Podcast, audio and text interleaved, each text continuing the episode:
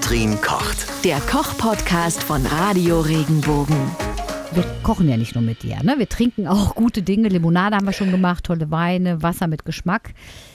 Das gehört ja zusammen. Gell, das gehört alles Ja. zusammen. Es ist alles der Genuss. Und beim Sekt, Wein, Bier, Cocktails wird immer mehr alkoholfrei. Merkst du das auch? Oder kommt nur mir das so vor? Nein, nein, nein. Der Trend ist ganz klar da. Muss man sagen, die jüngeren Leute, also auch, auch jüngere Erwachsene, lassen immer mal eher den Alkohol weg. Einfach aus, aus Bewusstseinsgründen. Und ich muss auch mal sagen, es ist ja auch vieles, man muss heute viel aufmerksamer sein, als man das vielleicht früher sein musste. Selbst wenn du heute als Fußgänger irgendwo über eine Straße gehst, es ist viel mehr los als früher und es ist manchmal ganz gut, wenn man noch alle Sinne bei, beisammen hat. Viele machen es eben aus Gesundheitsgründen, manche auch aus religiösen Gründen, da gibt es unterschiedliche Aspekte. Aber ich finde das auch so, äh, ich habe mir ist es auch aufgefallen, wenn wir selbst auf Partys sind oder Partys geben, es ist häufig so, dass auch beim Einstieg schon nach einem alkoholfreien Aperitif gefragt wird. Weil man den Aperitif, ja, den schlürfst du am Anfang so weg und eigentlich hast du dann schon, bevor das Essen kommt, merkst du es schon, dass du was getrunken hast. Aber der macht ja auch Appetit. So ein kleiner Der macht auch- Aperitif, ne? Macht ich. der, macht, Also, ja, macht der alkoholfreie aber auch, wenn du den toll machst. das stimmt, ja. Und äh, es gibt jetzt viele Möglichkeiten, das wirklich anzubieten. Äh, für Autofahrer ja sowieso. Da gibt es für mich eigentlich keine Ausrede, weil es wirklich Alternativen gibt, gerade beim Bier. Ja. Aber ich habe sogar jetzt auch ähm, Alternativen im, im Weinbereich gefunden. Sekte gibt es ja schon länger.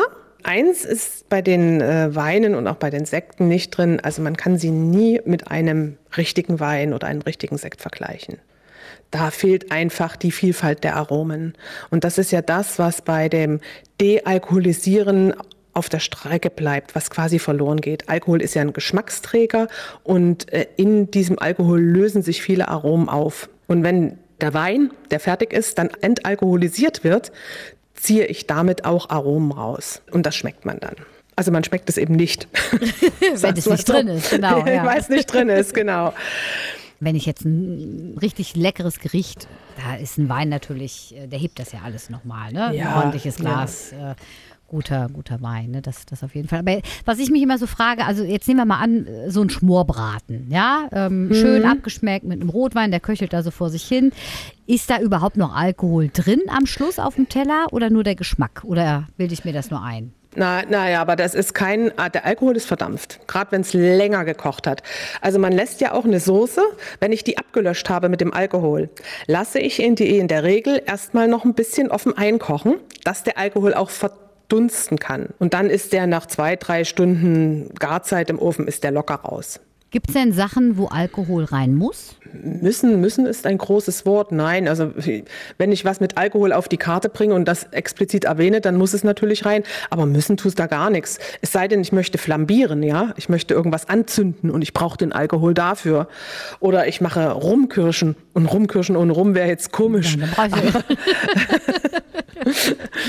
Bei Soßen oder Suppen kann ich das ersetzen durch Fruchtsäfte. Zum Beispiel kann ich mal einen Apfelsaft nehmen, denn was dann in so einer Soße oder in, im Ansatz da hängen bleibt vom Wein, ist ja meist, es sind die Aromen und, und die Säure, die so ein, so ein Wein mitbringt. Das kann mir auch ein Fruchtsaft liefern. Man kann Johannisbeersaft nehmen für eine dunkle Soße oder auch einen Apfelsaft. Ist alles möglich. Du bist ja auch befreundet mit ziemlich vielen Winzern. Wie reagieren Mhm. die da drauf, dass äh, alkoholfrei ähm, ja, sich immer mehr durchsetzt? Also ich will jetzt hier nicht die, die, die Spaßbremserin machen oder so. Man kann Um natürlich Gottes auch Willen. ohne Alkohol Spaß haben. Es gibt aber nun mal auch fantastische Weine, die man auf jeden Fall probieren sollte, um Gottes Willen. Ne? Aber merken die das? Also ist das schon ein Thema irgendwie? Das Nein, eig- eigentlich nicht. Ich denke mal, die merken, die merken das, wenn sie größere Gruppen haben, dass zum Beispiel immer Fahrer dabei sind, wo man was Alkoholfreies anbieten muss, sollte, was in der Regel dann ein Wasser ist. Ne? Also der, Winzer selber wird sich keinen alkoholfreien Wein hinlegen. Es gibt allerdings auch Sekthäuser, auch in der Pfalz. Die bieten parallel zu ihren sehr guten Sekten auch eine alkoholfreie Variante an. ja, ich habe mich auch schon durchprobiert bei diversen. Mir schmeckt das auch gut. Und was wir machen zum Beispiel, also was, was, oder was ich häufig anbiete, wenn wir Gäste haben, es gibt doch diese kleinen Bitterinos, die so ein bisschen wie Campari schmecken. Sanbitter, in den kleinen Flaschen. lecker, ja. Sanbitter, das ist alkoholfrei. Ja. Und den mit so einem alkoholfreien Sekt aufgegossen, ein Eiswürfel rein, Ja. ein Minzplättchen und dann habe ich einen ganz tollen alkoholfreien Aperitif. Und weißt du, was ich mit den Flaschen mache? Da mache ich Blumenvasen raus. Blumenvasen, ich würde jetzt gerade sagen. Mhm. Aus. Diese kleinen Fläschchen, einfach ein bisschen kleines Blümchen rein, sieht ganz süß aus. Hm. Genau. Kann man auch noch verwenden. Nachfrage habe ich noch zum Thema Alkoholwissen. Die Feuerzangenbowle ist eigentlich keine Bowle, sondern ein Punsch, habe ich gehört. Stimmt das? Kennst du dich da Ja, aus? das, meine Eltern haben das in der Tat häufig gemacht. Häufig einmal im Jahr, meist zu Silvester. Unter der Bohle versteht man ja eigentlich ein Gefäß, wo Wein, Sekt, vielleicht auch noch härtere Sachen mit drin sind. Und dann sind Früchte darin, ja?